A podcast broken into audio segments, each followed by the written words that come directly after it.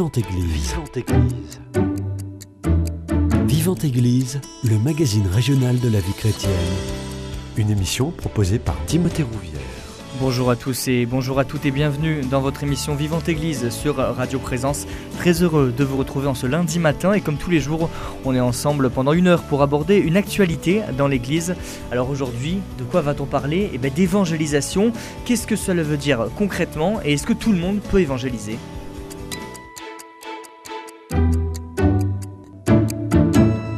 Et pour en parler, j'ai le plaisir de recevoir le frère Sylvain euh, Détoc, dominicain à Toulouse depuis 15 euh, ans, prédicateur du pèlerinage du Rosaire 2022, enseignant à la faculté de théologie et un des aumôniers de la pastorale, la paroisse pardon, étudiante. Bonjour euh, frère Sylvain. Bonjour Timothée. Merci déjà d'avoir accepté mon invitation. Pour débuter, qu'est-ce qu'on entend par évangélisation?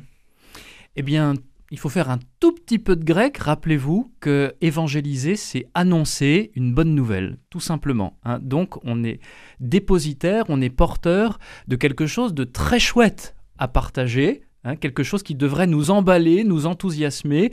Et la bonne nouvelle par excellence, c'est que Jésus est ressuscité d'entre les morts, qu'il a vaincu la mort, qu'il a vaincu notre péché, le mal qui est à l'œuvre en nous et autour de nous, et qu'il nous a ouvert donc un chemin extraordinaire sur lequel il nous invite maintenant à avancer.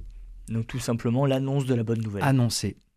C'est même le fondement de la foi chrétienne, l'évangélisation? C'est le fondement, c'est le point de départ. Hein. Euh, on peut remonter euh, au, tout début, tout simplement. Hein. Qu'est-ce qui se passe au petit matin de Pâques? Eh bien, le ciel s'ouvre dans, ce sépulcre vide et euh, les anges ou un ange s'adresse à ces, saintes femmes un peu perdues parce qu'elles sont venues pour embaumer le corps de Jésus et il n'y a plus de corps. Hein. et qu'est-ce que leur dit l'ange? Allez dire, allez dire, allez dire euh, à Pierre et à ses disciples qu'il est ressuscité. On va commencer d'abord par euh, euh, ce petit personnel de l'Église qui commence à se former, hein. et puis bien sûr après à partir des apôtres, eh bien allez dire, allez le dire, mais allez le dire au monde entier. Hein, à toutes les nations. C'est pas pour telle ou telle personne seulement, c'est pour tous les hommes. Quel est le sens de cette évangélisation? Bien, euh, le sens de cette évangélisation, c'est peut-être aussi tout simplement le sens de notre vie. Tout être humain qui vient en ce monde se demande ce qu'il fait là. Hein mm. euh, quel est euh, le but de son existence euh, D'où est-ce qu'il vient Etc. Toutes ces grandes questions, au fond, philosophiques, métaphysiques qu'on porte en nous depuis notre enfance. Eh bien, l'évangélisation, c'est, c'est ouvrir un horizon de sens extraordinaire à ces questions-là en disant Mais mon ami, tu es sur la terre parce que quelqu'un t'aime, a un projet pour toi et t'ouvre un destin extraordinaire qui est de partager sa vie, et ce quelqu'un, c'est Dieu. Il a envoyé Jésus parmi nous pour nous ouvrir ce chemin. Donc au fond, quand on évangélise, on ne parle pas que du bon Dieu, du Christ, de la Sainte Vierge, des saints, de l'Église, tout ce que vous voulez. Hein. On répond aussi à des questions de fond, hein, à cette faim viscérale qu'il y a dans le cœur de l'homme de connaître la vérité. Hein. Euh, souvent, quand, on parle d'évangélisation, on imagine qu'il faut tout de suite aller sur le terrain euh, religieux, spirituel. Et c'est vrai, bien sûr, hein, on commence par, par parler du Christ, hein, mm. tout a commencé par là.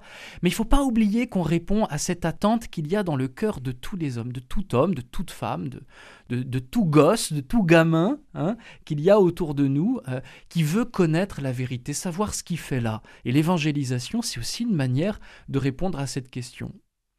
Évangéliser, c'est légitimer la présence des hommes sur Terre Légitimer, je ne sais pas, mais c'est lui donner un sens mm. auquel on n'aurait pas forcément pensé si Dieu ne s'était pas penché sur nous pour nous révéler sa parole, pour nous révéler euh, son projet Hein. Euh, le, dominicain que je suis, qui a été formé en particulier ici à Toulouse à l'école de saint Thomas d'Aquin, hein, c'est que ben, il y a un appétit de, vérité en chaque être humain. Alors certains vont, vont, chercher cette vérité avec des sagesses, des sagesses humaines, la philosophie, euh, d'autres pensées religieuses, et c'est déjà très beau. Il faut accueillir cela. Hein. Mais si on se contente de, des réponses que le cœur de l'homme peut sécréter par lui-même, on va à un moment donné arriver comme à un plafond de verre. On ne mm. peut pas aller au-delà.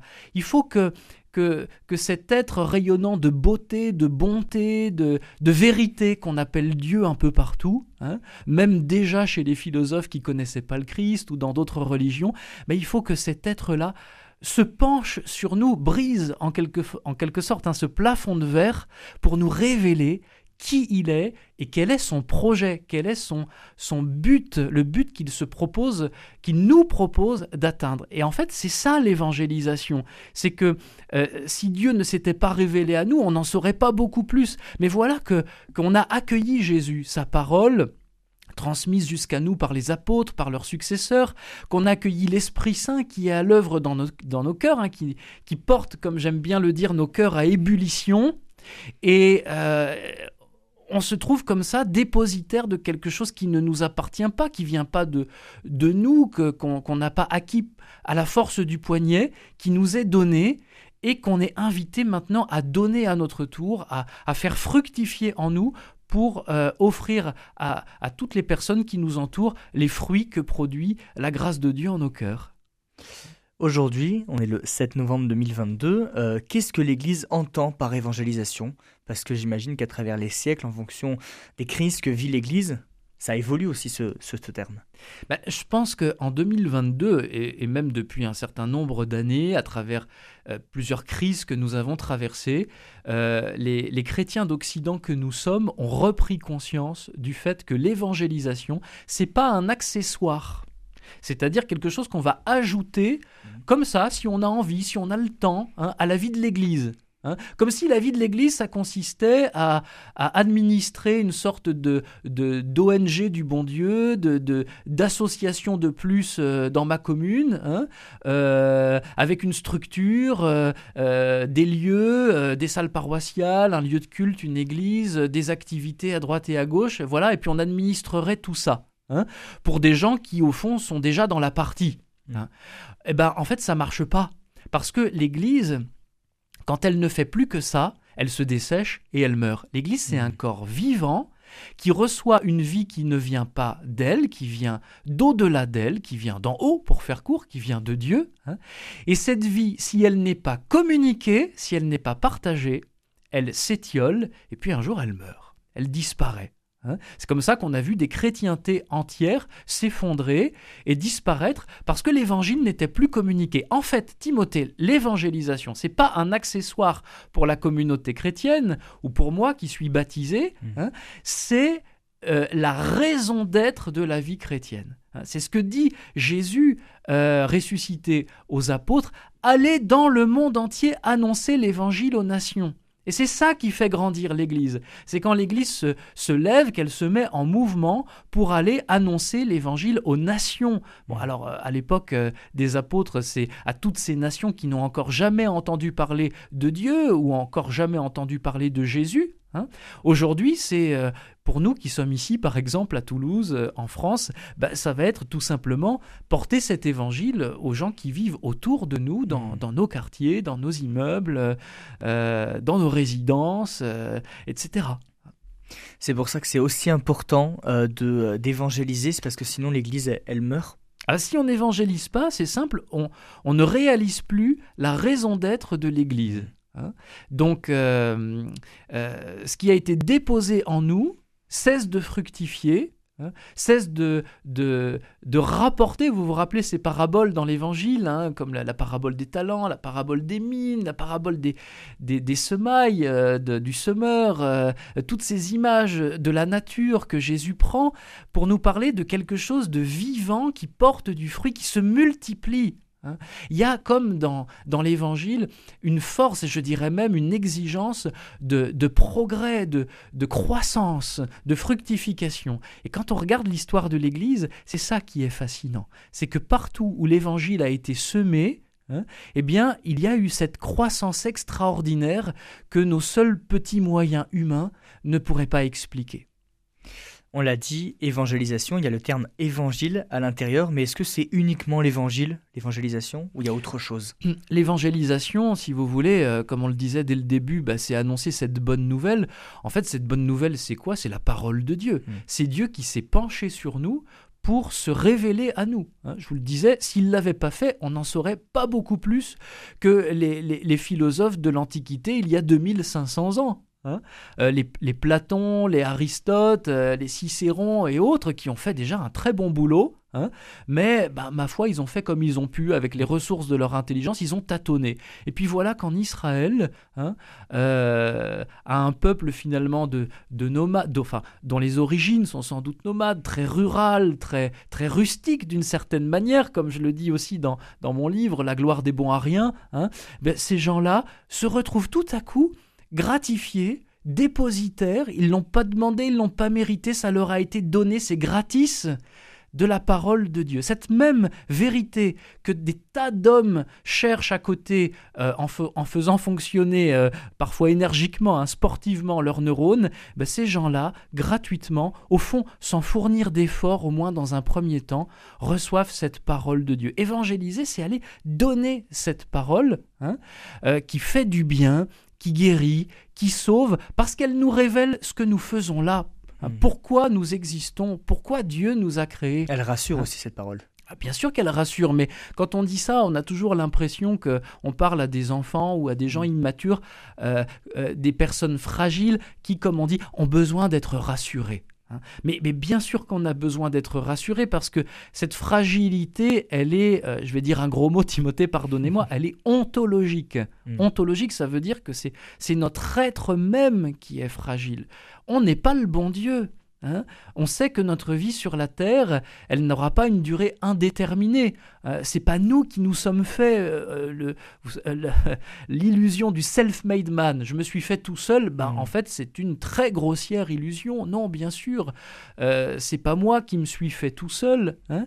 Et ben, cette fragilité, je la porte en moi. Alors, dans la vie terrestre, elle va s'exprimer de mille manières, hein, sur différents plans. Il y a des gens qui vont se sentir fragiles sur le terrain, je sais pas, professionnel, de, le terrain scolaire, ça marche pas bien bien à l'école, ensuite ça marche pas bien dans mon boulot, ou le terrain de la vie affective, ça marche pas bien dans, dans ma vie amoureuse, dans, dans, dans ma vie de famille, je suis pas un bon papa, je suis pas une bonne, une bonne maman, je suis pas un, un bon enfant, etc. Ça va, ça va s'exprimer dans ma vie chrétienne, dans ma vie religieuse. Hein je suis pas un bon chrétien, je suis pas un bon religieux, que sais-je hein Mais au fond, tout ça, c'est uniquement l'expression d'une fragilité extrêmement profonde qu'il y a en nous, c'est que nous ne sommes pas Dieu. Hmm. Hein nous sommes créés par la bienveillance, la bonne volonté de Dieu, qui a voulu que nous venions à l'existence, qui veut que nous entrions en amitié avec lui, que nous partagions au terme de notre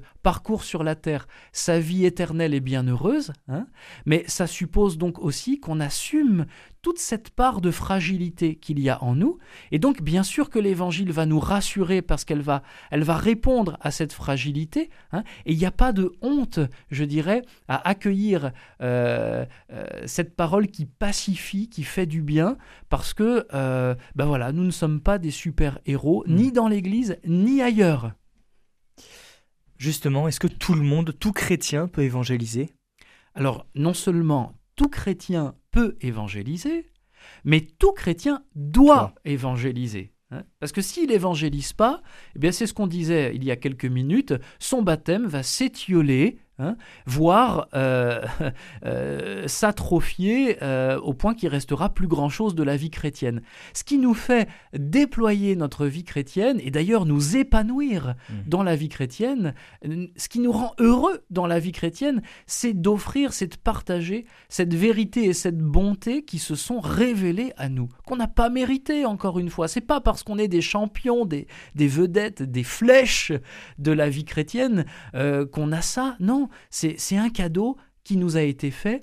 Et franchement, comme, comme religieux, dominicain, comme prêtre, comme baptisé tout simplement, parce que je n'ai pas toujours été dominicain ni prêtre, hein, je crois qu'il n'y a pas de plus grand bonheur que de partager ce qui, ce qui nous rend profondément heureux.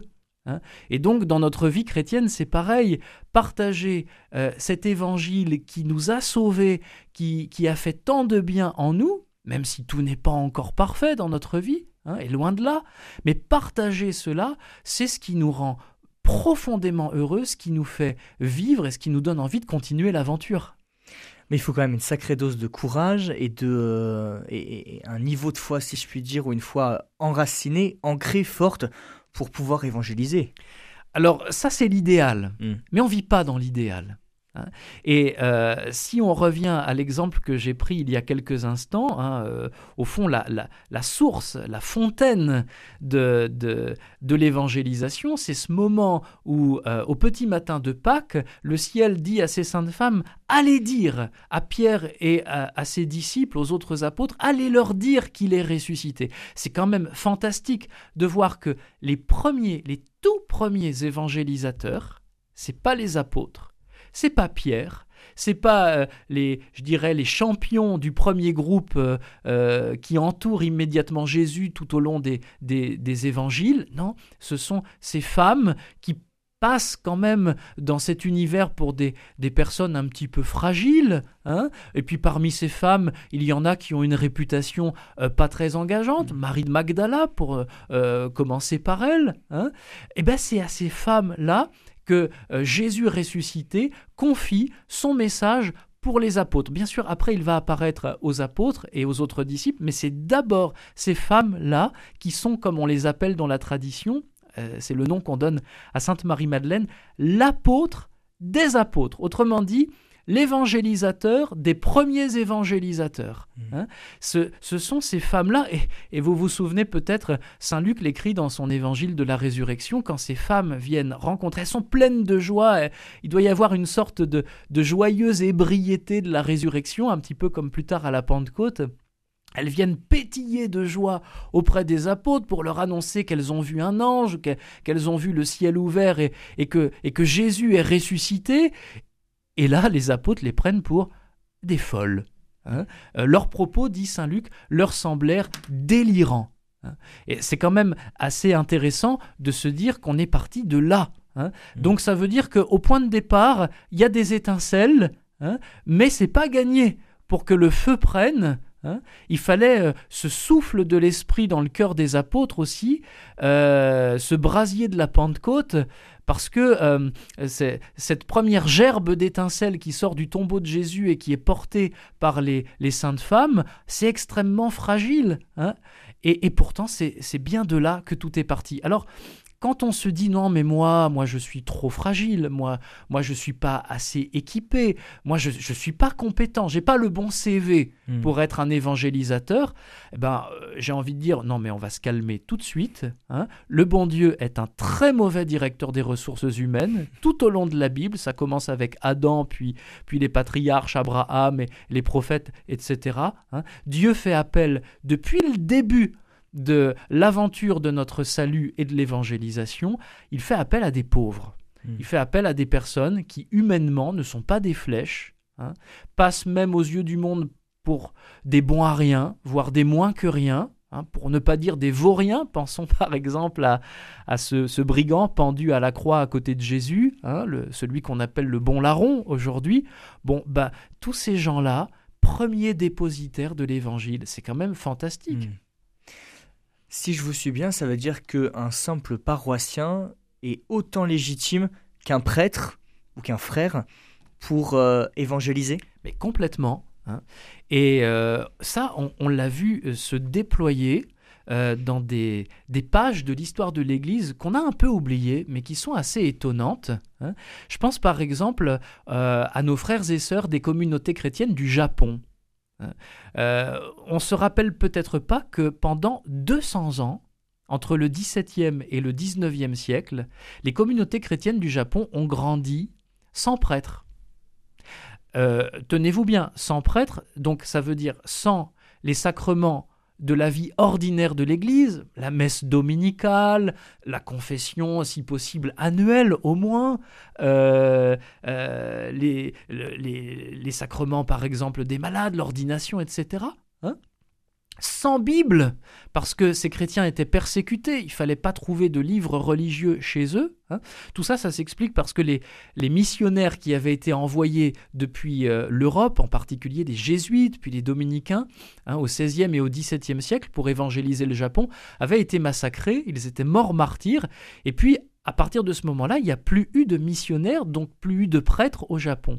Et quand on est revenu au XIXe siècle, on s'est dit qu'on allait reprendre l'évangélisation à zéro, puisqu'il n'y avait plus de missionnaires depuis 200 ans. Mm. Et on a découvert, grande surprise, des communautés chrétiennes clandestines qui se maintenaient depuis plus de 200 ans dans la foi vive, Hein Alors, mais c'était pas le mode ordinaire de nos communautés chrétiennes. Je dis pas ça pour encourager les gens à ne plus aller à l'église, à ne plus pratiquer, à ne plus célébrer les sacrements. Bien sûr que non. Hein mais ces gens avaient réussi simplement en vivant leur baptême jour après jour et en alimentant leur baptême avec, ça va vous paraître très étonnant, la simple prière du rosaire. Parce que dans le rosaire, qu'ils avaient appris par cœur 200 ans plus tôt et qu'ils s'étaient transmis comme ça de génération en génération, ben, il y a toute l'évangélisation concentrée. Vous avez les prières, le bœuf à bas de la vie chrétienne, hein, le Notre Père, le Je vous salue Marie, et puis on médite les grands mystères de la foi, Noël, Pâques, Pentecôte, hein, l'incarnation, euh, le mystère de la croix, de la résurrection, la Trinité, tout ça c'est déjà contenu hein, comme en concentré hein, dans le rosaire, et ça a suffi pour alimenter la foi de ces gens. Hein. Puis je vous rappelle au passage que le baptême, ben, en cas d'urgence, euh, il peut être administré euh, par un simple laïc, comme on dit dans le langage de l'Église, hein. mais il peut même être administré par quelqu'un euh, qui, lui, qui, qui, lui-même ne serait pas baptisé. Hein. Mmh. Donc, vous voyez, le baptême, c'est vraiment le socle de notre vie chrétienne. Moi, je suis prêtre, comme dit saint Augustin, Hein, aux membres de la communauté chrétienne euh, d'Hippone, euh, dans l'Algérie actuelle, euh, il y a plus de 1500 ans, il disait à ses fidèles, frères et sœurs, comme vous, je suis un baptisé, pour vous, je suis prêtre. Hmm. Hein. C'est-à-dire que les ministres de l'Église, les évêques, les prêtres, les diacres, ils sont là pour servir la communauté chrétienne, la faire grandir, l'aider à, faire sa croissance en célébrant les sacrements, en catéchisant, en, administrant tout simplement, en organisant aussi la vie de la communauté chrétienne. Ils sont là pour ça, ils donnent leur vie pour ça. Hein. Mais ça ne remplacera jamais le témoignage de toute la communauté chrétienne, hein, c'est-à-dire de chaque baptisé. Et c'est ça qu'on redécouvre au fond aujourd'hui, en 2022 euh, et même depuis un certain temps, parce que bah, le clergé se raréfie, que des églises sont désertes, notamment peut-être d'une façon plus, plus aiguë, hein, plus, plus sensible dans les campagnes hein, que dans nos, nos centres-villes où on est encore très gâté. Hmm. Hein. Mais euh, c'est sûr que euh, c'est pas très encourageant tout ça. Mais il faut bien se rappeler que, que c'est pas le, le, le cœur nucléaire de la vie de l'Église l'administration euh, par les curés mmh. de, nos communautés chrétiennes. Le cœur nucléaire, hein, de, le, réacteur nucléaire de la vie de l'Église, hein, c'est l'évangélisation. C'est quand la communauté chrétienne témoigne de sa foi et que grâce à ce témoignage, eh bien, des personnes qui ne connaissaient pas le Christ ou qui ne le connaissent plus pour toutes sortes de raisons, mmh. accueillent cette bonne nouvelle qui vient les sauver. Frère Sylvain, je vous propose qu'on fasse une première pause musicale pour méditer sur tout ce qu'on vient de dire sur l'évangélisation. Je vous propose qu'on écoute Reste à mes côtés d'Olivier Chewa.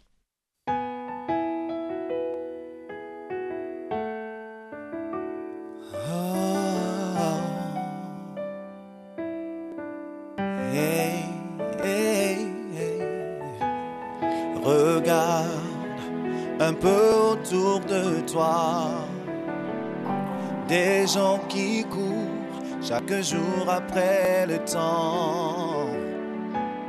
Crois-tu qu'un jour tout finira par s'arrêter pour un retour à l'essentiel?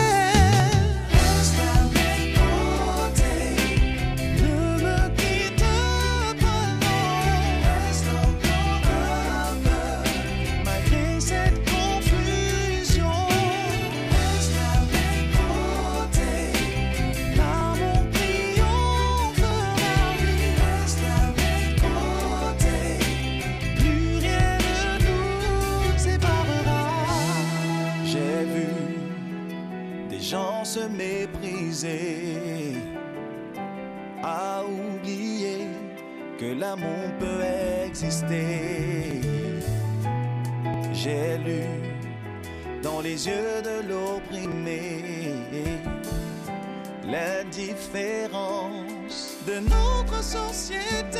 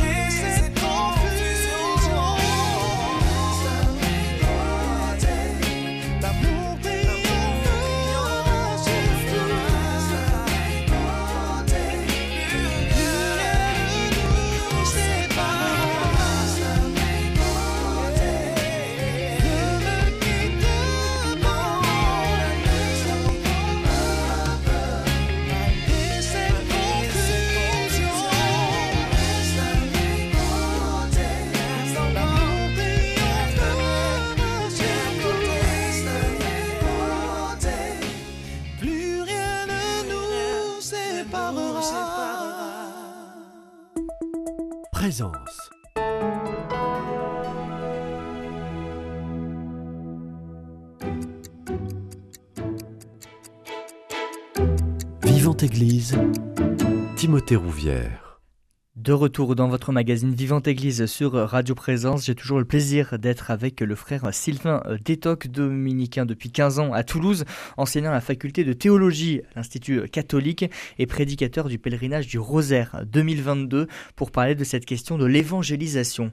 Frère Sylvain, comment on évangélise? Il y a plusieurs manières d'évangéliser, de manière passive active, mais vous me disiez pendant la pause musicale, on va rien cacher aux auditeurs, qu'il faut s'évangéliser soi-même avant d'aller évangéliser les autres. Oui, ou, plus exactement, être évangélisé. C'est peut-être euh, ce qu'on pourrait entendre par l'évangélisation passive. Hein. Euh, tout à l'heure, dans la, première partie de l'émission, j'ai pas mal insisté sur cette étincelle originelle qui sort du tombeau de, Jésus, pardon, hein, euh, avec les saintes femmes. Mais si on y réfléchit deux secondes, ça veut dire que les premiers évangélisés, c'est Pierre et les apôtres. Hein. Ceux qui ont été pendant trois ans au contact de Jésus doivent d'abord être évangélisés par d'autres. Hein. Alors en fait, si vraiment on veut aller au fond des choses, la racine de l'évangélisation, hein, de l'apostolat, comme on dit aussi mmh. dans le, langage de la tribu, euh, ben, c'est c'est d'abord pour être un apôtre. Vous savez, Timothée, vous vous rappelez peut-être qu'un apôtre, euh, en grec, c'est quelqu'un qui est envoyé envoyé pour annoncer l'évangile. Hein. eh bien, le premier de tous les envoyés, celui qui dit j'ai été envoyé, c'est Jésus lui-même. J'ai été envoyé par le Père pour vous communiquer cette bonne nouvelle, que Dieu vous aime, qu'il a un projet pour vous, qui vous appelle à partager sa vie divine. Hein. Et puis, l'envoyé aussi par excellence, c'est l'Esprit Saint. Jésus nous dit, je vais vous envoyer un autre paraclet, Hein, où le Père va envoyer en mon nom hein, l'Esprit Saint. Donc autrement dit, euh, le, Fils et le Saint-Esprit dans la Trinité sont envoyés par Dieu sur notre terre, dans nos cœurs, pour nous faire goûter, nous faire vivre, nous faire expérimenter cet amour qui vient du cœur de Dieu, hein, et qu'ensuite on va pouvoir partager aux autres. Tant qu'on n'a pas fait cette expérience-là d'une manière ou d'une autre. C'est pas forcément une expérience sensible, hein. mais tant qu'on n'a pas été travaillé par euh, cette parole qui sort de Dieu et qui vient se reposer dans nos cœurs, par ce, souffle de vie qui sort de Dieu et qui vient se, se, reposer dans nos cœurs, qui vient animer nos cœurs, les réchauffer, bah, euh, euh, comme dit saint Paul, euh, euh, ça, sonne, creux. Quoi. Nous sommes des, des, cymbales qui résonnent, c'est vide. Hein. Et euh, pire encore, dans ce cas-là, si nous commençons à, causer, à faire les, prédicateurs, hein, eh ben c'est nous-mêmes qu'on va prêcher. On va pas porter la parole de Dieu, on va porter notre petite parole à nous. Alors on peut avoir plein plein de, bonnes intentions, mais c'est pas ce qui nous est demandé. Ce qui nous est demandé, c'est d'être euh, euh, les, les, véhicules en quelque sorte, hein, les, les transmetteurs, les porte-paroles, voilà, les porte-paroles, mais d'une parole qui n'est pas la nôtre qui vient de Dieu et qui est donnée gratuitement pour tous les hommes. Donc voilà, être évangélisé bah, passivement, ça veut dire d'abord euh, accueillir en nous cette parole pour pouvoir ensuite la transmettre à d'autres. Et évangéliser activement, concrètement eh bien, c'est que cette parole, euh, c'est du feu. Hein. Comme dit euh, Jérémie, euh, la, parole de Dieu, c'est un feu dévorant. Hein. Elle embrase nos cœurs et on ne peut pas la garder pour soi. C'est l'expérience que qu'il a faite, le prophète Jérémie. Hein. Ça déborde, on a envie, comme un feu, ça se communique. Hein. Et c'est à partir de ce moment-là, une fois que cette parole de Dieu, elle travaille en nous, elle nous met en mouvement. On ne peut pas la garder pour soi. Hein. Les saintes femmes au petit matin de Pâques, impossible de ne pas aller en parler à tout le monde, à commencer par les apôtres.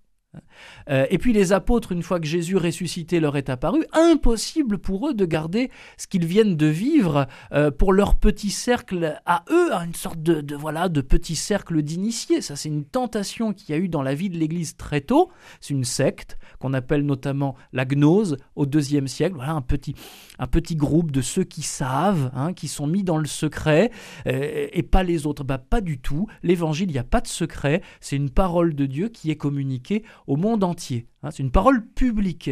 Il y a quelque chose de cet ordre-là dans, ce que, dans ce que vit l'Église, dans ce qu'elle célèbre. Hein. Nos églises sont ouvertes, il n'y a pas de culte secret. Hein. on n'est pas mm. chez les francs-maçons, on n'est pas euh, euh, dans des, des, univers plus ou moins occultes, ésotériques. C'est donné à tous.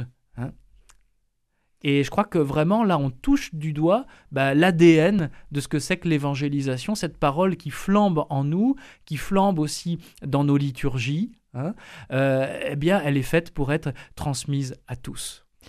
Frère Sylvain, aujourd'hui, on a l'impression qu'on évangélise moins qu'avant parce que euh, les non-croyants ou ceux qui ont perdu la foi sont plus virulents, surtout en ce moment où l'Église connaît des heures sombres. C'est plus dur d'évangéliser aujourd'hui? C'est plus dur, mais je crois qu'il faut peut-être pas exagérer la difficulté que nous, que nous vivons maintenant quand on se souvient des crises hmm. qui ont été traversées par les communautés chrétiennes, alors depuis 2000 ans, mais, mais chez nous en France, la violence euh, par exemple euh, des, les contre l'Église à la fin du XVIIIe siècle, la violence idéologique des Lumières contre euh, les, chrétiens. Hein. Il y a quelques jours, j'étais sur un, autre plateau avec un, rabbin, Yann Boissière, qui, a écrit un, livre très intéressant sur les clichés anti-religieux mmh. que depuis 200 ans, depuis la Révolution française, le temps des Lumières, on n'arrête pas de ressasser assez indéfiniment. Hein.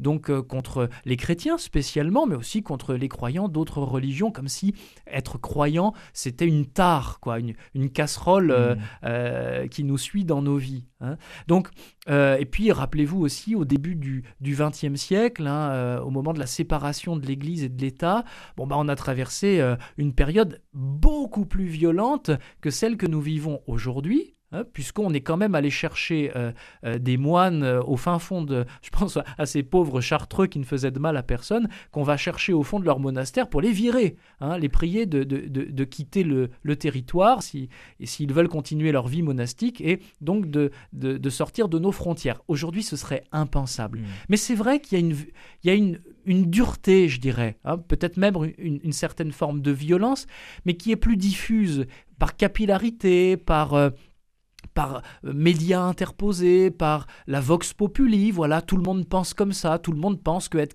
c'est ringard, que être croyant c'est c'est pas raisonnable, voilà, ce sont des ces fameux clichés anti-religieux que que tout le monde porte un peu euh, instinctivement. Et c'est vrai que ça ça fait obstacle à l'évangélisation, il, faut pas se, se leurrer, hein, et que si on arrive euh, que ce soit sur sur un plateau de, de, télé ou de radio qui qui, ne soit pas comme la vôtre, une radio euh, euh, confessante, hein, catholique euh, ou autre, eh ben, le discours religieux est un peu discrédité d'entrée de jeu. Quoi. Ça fait pas sérieux.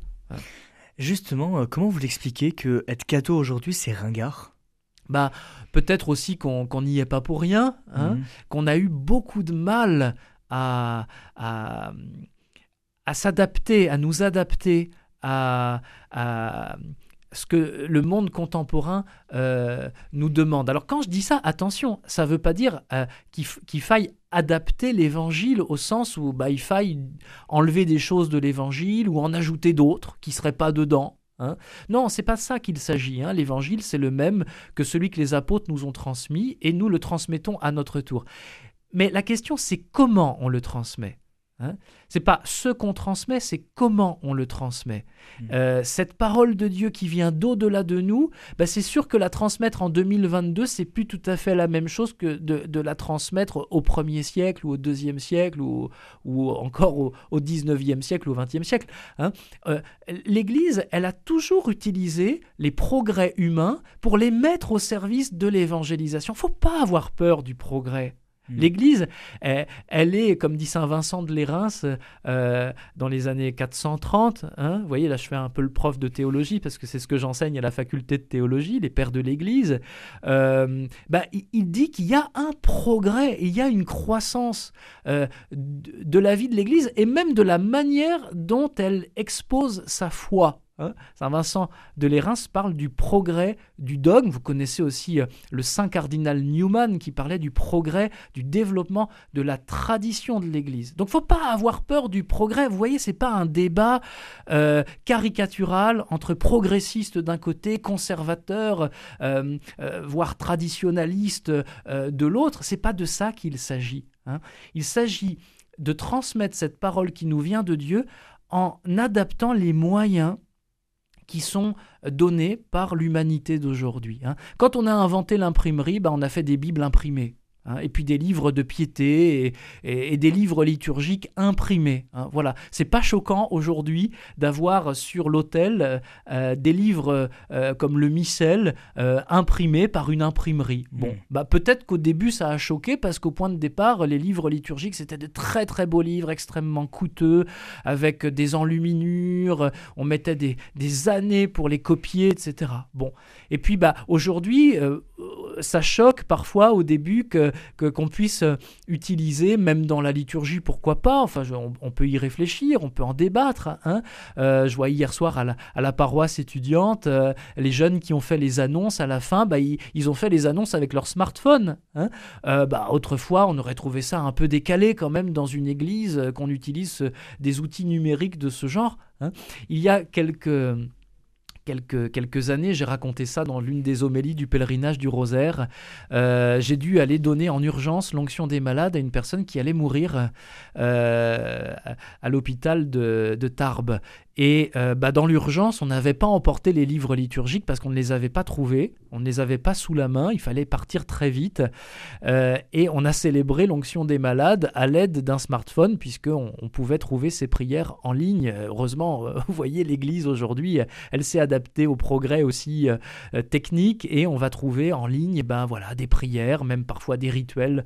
et, ben, heureusement qu'il y, avait, qu'il y avait cet outil. Hein. Donc c'est tout simple, on s'adapte, on n'adapte pas la parole de Dieu, hein, mais on s'adapte à la parole de Dieu et aux, besoins, aux, demandes du monde d'aujourd'hui pour que cette parole continue sa course, comme dit Saint Paul, pour qu'elle continue d'être transmise. J'aimerais qu'on aborde maintenant la question de l'évangélisation pour les non-croyants. C'est une tâche ardue. Hein.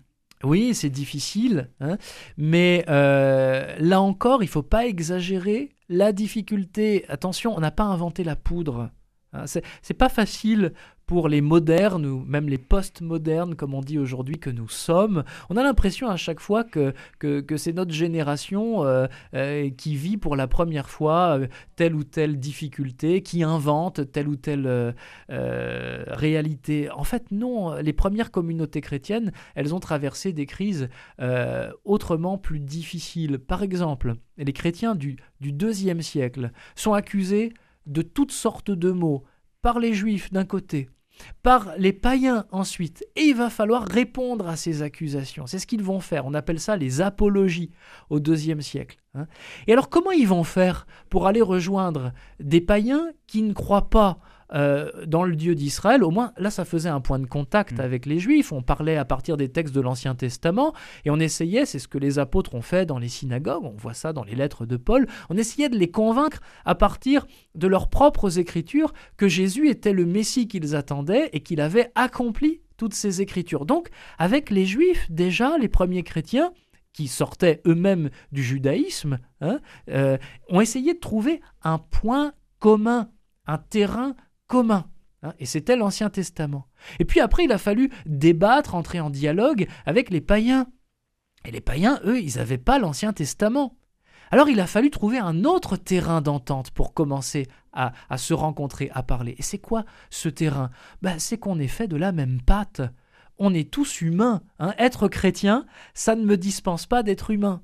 Et chaque être humain est, travaillé par ce désir de trouver la vérité, d'être euh, habité par, cette bonté qu'il entrevoit et, qu'il n'arrive pas forcément à, vivre, à accueillir dans sa vie, à mettre en place. Hein.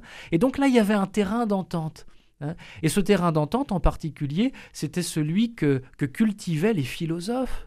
Et donc les premiers chrétiens, je pense à Saint Justin, à Rome, à Saint Irénée, à Lyon, euh, à d'autres encore dont les, noms sont sans doute moins connus, hein, mais qui, sont allés euh, qui sont entrés en dialogue avec leur culture pour dire, bah, euh, messieurs les philosophes, ce que vous cherchez, on le cherche aussi.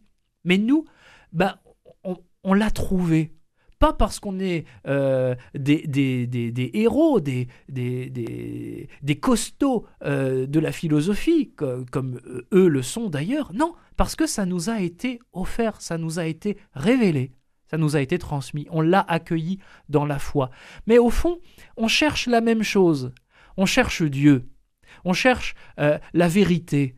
On cherche, on le disait au début de l'émission, un sens à, cette vie sur la terre. Eh bien, en Jésus, ce sens, on l'a trouvé en plénitude. Hein. Cette quête qui, qui nous travaille tous, elle, elle a été comme euh, exaucée, comme euh, accompli pleinement en Jésus. Hein. Et donc, bah, moi, ce que je trouve fascinant dans l'expérience de ces premiers chrétiens, c'est d'avoir euh, su chercher chez leurs auditeurs une pierre d'attente. Et cette pierre d'attente, c'est notre commune humanité avec ses désirs. Hein. Et je crois qu'aujourd'hui, eh ben, il faut repartir de là. On ne mmh. va pas faire l'économie de, de, cette humanité qui nous presse, nous chrétiens aussi, d'aller rejoindre en humanité nos frères et sœurs partout dans le monde. Vous savez, euh, l'une des, phrases clés, moi je conseille à tout le monde de la prendre par cœur, je l'ai inscrite sur tous mes faire-part de, de, professions religieuses, d'ordination diaconale, presbytérale, hein, c'est 1 Timothée 2.4. Frères et sœurs, apprenez par cœur 1 Timothée 2.4, c'est l'une des toutes premières, sinon la première référence du catéchisme de l'Église catholique. Dieu veut que tous les hommes soient sauvés et parviennent à la connaissance de la vérité. Dieu veut que tous les hommes soient sauvés. Ben, c'est ça le moteur de l'évangélisation. On est envoyé vers le monde entier parce que Dieu veut sauver tous les hommes. Il n'y en a pas un seul qui soit appelé à être perdu. Ils sont tous appelés à être sauvés, à partager la vie de Dieu. Ben, il faut le leur dire, mm. hein. il faut qu'ils le sachent. Et c'est notre, notre raison d'être, on veut leur partager ce bonheur d'être sauvés, d'être appelés à partager la vie même de Dieu. Et c'est ce qu'ont fait les premiers chrétiens, c'est ce qu'on fait depuis, depuis 2000 ans. Mais d'un point de vue très concret, aujourd'hui, comment on parle de Jésus à ceux qui n'y croient pas? Eh ben, je vous parlais des, chrétiens de, des débuts du christianisme. Hein. Euh, vous seriez très étonné de voir que, en lisant les textes de certains d'entre eux, on parle à peine de Jésus. Hein. Parce qu'on va commencer d'abord par voilà cette pierre d'attente qu'il qu'il y a dans le cœur de tout être humain. Alors ça ne veut pas dire, bien sûr, attention, qu'il faille évacuer Hein, la prédication de, de Jésus, bah, c'est d'ailleurs même comme ça que tout a commencé, et c'est à ça qu'il faut aussi en venir, hein, ce qu'on appelle la première évangélisation. Et la nouvelle évangélisation aujourd'hui, elle ne peut pas faire, bien sûr, l'économie de cette réalité. Il faut parler de Jésus. Hein. Mais euh, peut-être qu'il y a, euh, je dirais, euh, un peu de, de, bon sens à avoir. On ne va pas convertir le monde autour de nous en martelant le nom de Jésus, en martelant qu'il est ressuscité d'entre les morts, parce que ça c'est un discours qu'on ne fait pas entrer comme ça de force dans le cœur des gens. Il faut le dire, il faut offrir la proposition de la foi. Hein. Mais alors, comment est-ce qu'on va faire? Vous savez, il y a une, phrase très belle qu'on attribue à Saint François de Sales. Hein. Euh, on ne sait pas euh, en fait de qui elle est exactement, mais elle tourne en boucle depuis plusieurs siècles et elle est géniale. Hein. Euh, cette phrase, c'était un conseil qui était donné notamment aux, aux, chrétiens qui témoignaient de leur foi. ne parle que si on t'interroge ne parle que si on t'interroge. Alors là, euh, les, amateurs d'évangélisation de rue que, je suis, par exemple aussi avec euh, les étudiants dont, je m'occupe ou les jeunes euh, du foyer chez nous, chez les dominicains, vont être un peu frustrés, quoi, parce que nous, on a envie d'aller communiquer notre foi même dans la rue, d'aller la dire à tous. Hein. Ne parle que si on t'interroge. Mais la suite de la phrase, c'est vis de manière à ce qu'on t'interroge. Hein. Et c'est ça, je crois, le levier. Vis de manière à ce qu'on t'interroge sur ce qu'il y a au fond de ton cœur. Hein. on, va voir que en toi, il y a quelque chose qui brille, qui rayonne, hein, euh, qui, qui, te met en mouvement. Et à un moment donné, bah, il va se passer ce qui se passe souvent, on l'entend dans les témoignages des évangélisateurs, des missionnaires, on vient nous voir, on dit mais, mais explique-moi là, c'est quoi le moteur de ta vie qui te rend si heureux, qui, qui, qui, qui te donne envie comme ça de te donner, d'aller faire du bien hein? Et là, on va pouvoir commencer à parler de Jésus. Hmm. Parce que c'est expérimenté, c'est vécu en nous, et que du coup, bah, ça transpire, on transpire le Christ. C'est quoi un saint? C'est quelqu'un qui transpire le Christ. C'est quelqu'un en qui on fait l'expérience du Christ. Hein. Bah, cette expérience, voilà, on va peut-être pas commencer par la présenter comme une théorie, un catéchisme, on va, on va d'abord l'expérimenter pour la donner à goûter aux autres. Hein, c'est vraiment fondamental. Hein. Vis de manière à ce qu'on t'interroge. C'est la même méthode pour ceux qui se sont éloignés de l'Église? Oui, alors en fait, euh, on pourrait revenir euh, pour répondre à cette question, Timothée, au, euh, tout début de, l'ordre dominicain, puisqu'on est à Toulouse et que c'est ici que, tout a commencé. Bah, Saint Dominique, il il commence son ministère hein, au début du XIIIe siècle, ici il y a plus de 800 ans, pour rejoindre des personnes qui ont quitté l'Église, hein, qui, qui, ne croient plus en ce que euh, les curés leur annoncent parce que la manière de vivre en particulier euh, des évêques, des prêtres, euh, ou l'indigence de la foi, dans la manière dont elle est exposée, ça va pas très loin, l'intelligence de la foi. Mm. Et, euh, ça colle pas, quoi. Et ces gens-là, ils ont soif, ils ont faim d'autre chose. Et donc, ils vont essayer d'apaiser cette soif spirituelle et religieuse à la marge de l'Église, voire au-delà, en dehors de l'Église. Hein. Et, et ben à ce moment-là, euh, surgit l'Esprit Saint fait surgir Saint Dominique pour aller euh, rejoindre ces gens-là, entre euh, Carcassonne et Toulouse en particulier, hein, ce qu'on appelle les, lieux saints dominicains, à Fangeau, mmh. Prouille et autres, hein, pour leur dire, ben voilà, ce que, ce que vous avez laissé de côté, ben, je vais essayer de vous, de vous le présenter autrement. Et comment il fait pour le présenter autrement? Eh bien, d'abord, il va essayer de montrer, de donner à goûter ce que c'est que la vie évangélique qu'on est censé vivre dans l'Église, et peut-être plus encore quand on est religieux, quand on est prêtre, hein, ce bonheur d'être tout à Dieu et de le communiquer, de donner toute sa vie pour, pour communiquer Jésus. Hein. Mmh. Et donc, il y a ce, petit jeu de mots qu'on aime bien chez les dominicains. Hein, euh, les, les, premiers frères, ils vont évangéliser verbo et exemplo. je traduis, ils vont évangéliser, verbo, par la parole. Bah oui, parce qu'il faut mm. quand même prêcher l'évangile, il faut annoncer Jésus explicitement, on est là pour ça. Hein. Mais verbo et exemplo, par la parole et par l'exemple de notre vie. Si on ne vit pas ce qu'on prêche, ben, on, entre dans un contre-témoignage. Hein. Alors, vous savez, euh, moi le premier, j'ai du mal à vivre ce que je prêche à la messe ou ailleurs, euh, ici même sur les ondes, hein, parce que bah, c'est pas une sinécure la vie chrétienne. Hmm. Hein. se convertir jour après jour, euh, ça prend ça prend du temps, hmm. hein. ça prend des années et peut-être même euh, une vie entière, voire plus. Hein. Euh, mais c'est ça notre vie chrétienne. Hein. On ne va pas attendre d'être euh, euh, des icônes chimiquement pures, des saints de plâtre chimiquement purs de l'Évangile hein, pour, pour commencer à donner cette parole. Oui, nous sommes mm. de pauvres pécheurs, tous, moi aussi, Hein. Mais voilà, euh, comme des vases d'argile, dit Saint Paul, et ils sont fêlés, hein, les vases d'argile, mm. bah, nous sommes dépositaires d'un trésor que nous sommes chargés d'aller donner aux autres. N'attendons pas d'être à la hauteur pour le communiquer. Frère Sylvain, s'il y a une phrase à retenir de cette émission, ce serait laquelle? Ah là, vous me posez une question cruelle. Ah bah oui, c'est dur, on a dit tellement de choses. Un grand, un grand effort de, synthèse. Euh, une phrase, je ne sais pas, mais en tout cas euh, une image, hein, une image solaire, hein, c'est le, resplendissement, l'incandescence, la, lumière de l'évangile. On, a eu la chance d'être illuminé par cette lumière. Hein. Euh, vous savez, euh, petite parenthèse, c'est comme ça qu'on appelait le baptême hmm. dans les premiers siècles de l'Église. L'illumination. On a été illuminé, on a goûté à la lumière que Dieu nous a offerte en Jésus hein, bah, cette lumière, ne la gardons pas pour nous, allons la donner aux autres. Mais rappelez-vous ce qu'on vit dans chaque baptême et dans chaque euh, vigile pascale, euh, cette lumière, on la donne pas en allumant comme ça d'un coup des grands projecteurs hein, qui vont éblouir, qui vont euh, aveugler tout le monde. Ça marche pas comme ça l'évangélisation. Qu'est-ce qu'on fait au baptême et dans la vigile pascale? Il y a une petite flamme.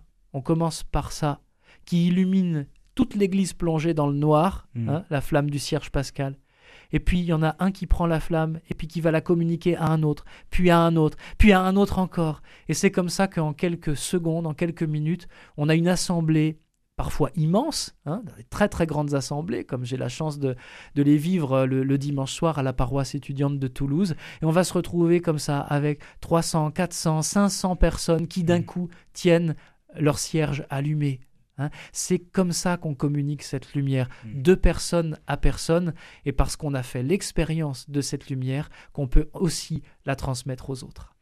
Et on terminera là-dessus. Merci beaucoup. Merci Timothée pour votre invitation. D'être venu nous parler d'évangélisation. Si vous voulez réécouter cette émission, elle est d'ores et déjà disponible sur notre site internet www.radioprésence.com ou en rediffusion ce soir à 21h. Je rappelle le nom de votre livre La gloire des bons à rien aux éditions du CERF. Euh, nous, on se retrouve demain, tout simplement, pour une nouvelle émission et nous parlerons des journées exceptionnelles du Centre de préparation au mariage, le mariage témoin d'espérance. Passez une très belle journée à l'écoute de notre antenne. Cette émission est disponible sur CD. Commandez-la en téléphonant au 05 62 48 63 00. 05 62 48 63 00 ou par mail à contact radioprésence.com.